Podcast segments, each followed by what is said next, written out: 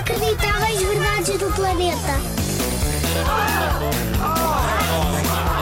Inacreditáveis. Verdades. Verdades. Do planeta. Conheces aquela estátua de uma senhora a segurar uma tocha em Nova York? A estátua da liberdade, é isso mesmo. E sabes como é que ela foi lá parar? Foi um presente de Natal dado pela França aos Estados Unidos. No ano em que os Estados Unidos fizeram 100 anos, a França decidiu oferecer esta estátua que simbolizava a amizade entre os dois países. Oh, que queridos, tão amiguinhos. Para que fiques a saber também, o verdadeiro nome da estátua é A Liberdade Iluminando o Mundo.